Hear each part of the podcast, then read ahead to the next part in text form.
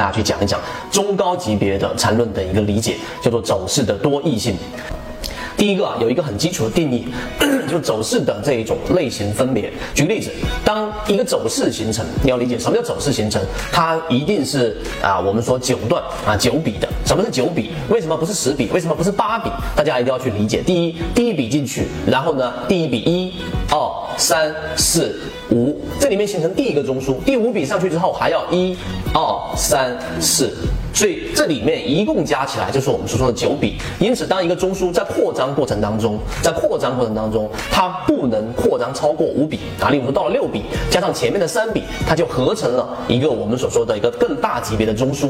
因此，它这里面也为了去避免走势的多异性，它让后面的这个中枢扩张是不能超过五笔的。这是第二个我们所说的走势的多异性。所以很多人到第二步基本上就已经卡住了。其实第二步你可以把它当成一个选修，你大概理解。就可以了。第三步，好，我把缠论最基础的这一种基础框架打好了。其实最终。我们要走到下一步，就是理解任何的这个走势，它都离不开中枢。那么我再花最短的时间来告诉给大家，中枢。举个例子，小 a 小 b 啊，小 a 大 A 小 b 大 B 小 c 大 C，一个走势下来的过程当中，其实要判断背驰，不仅仅或者说不能单一的理解为只是背驰点 MACD 柱体股价不断的创新低，但 MACD 不创新低，这是一个背驰点。实际上背驰最主要判断的是力度。你从不同的这一个时间级别里面去看，举个例子，我。我们常规的交易，日线级别、六十分钟级别、三十分钟级别、十五分钟级别、五分钟级别、一分钟级别。实际上，交易过程当中，大部分情况之下，我们是用不到一分钟级别的。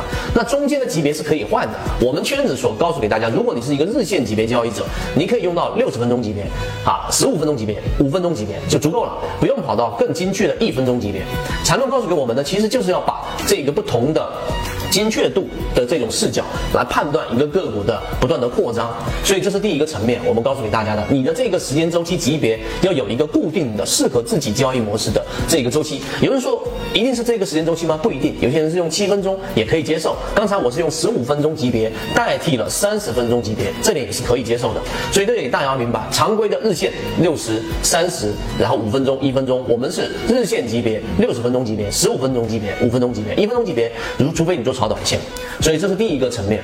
第二个层面呢，就是对于力度的判断。就当它形成了一个中枢，那这个中枢里面的进进入比 A，对吧？然后加上它的离开比，假如是一个 B 小 B 小 A 跟小 B，你用背驰的判断方法，实际上当 B 小于 A 这个力度，我们就把它判断为这个背驰了。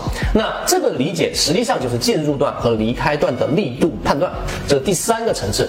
那第四个层次呢，就是我们小 A 大 A 小 B 大 B 小 C 大 C，这里面其实并复杂，A 代表的是进入段或者是离开段，那大大 A、大 B、大 C 都代表的中枢。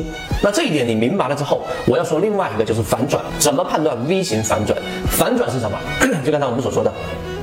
小 a 大 A 就是 A 中枢，然后小 b 大 B 对不对？然后小 c，那么这种情况之下，你不是说所有的中枢它一定像我们说形线一样围绕是上下上下上下的，不是。有一种情况 V 型反转，那我怎么判断这个反转是有效的呢？那就是我们所说的小 a 大 A 小 b 这一段。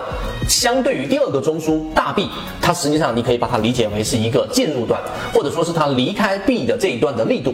好，记住这一点。好，当这种情况之下，它没有形成一段向下的 C，而是形成了一段我们所说向上的这个 C。那么这个时候你要比较的就这个小 c 和前面刚才我说的小 A 大 A 中枢加小 B 这一段的力度。当 C 和这一个长的这一段力度的比较的时候，如果 C 大于通过 MACD 柱体面积，通过我们说的这个平均趋势力度，C 是大于前面的这一段的，那么它就是一个 V 型反转的成立。而如果这一段 C 是小于刚才我们说的，哎，小 a。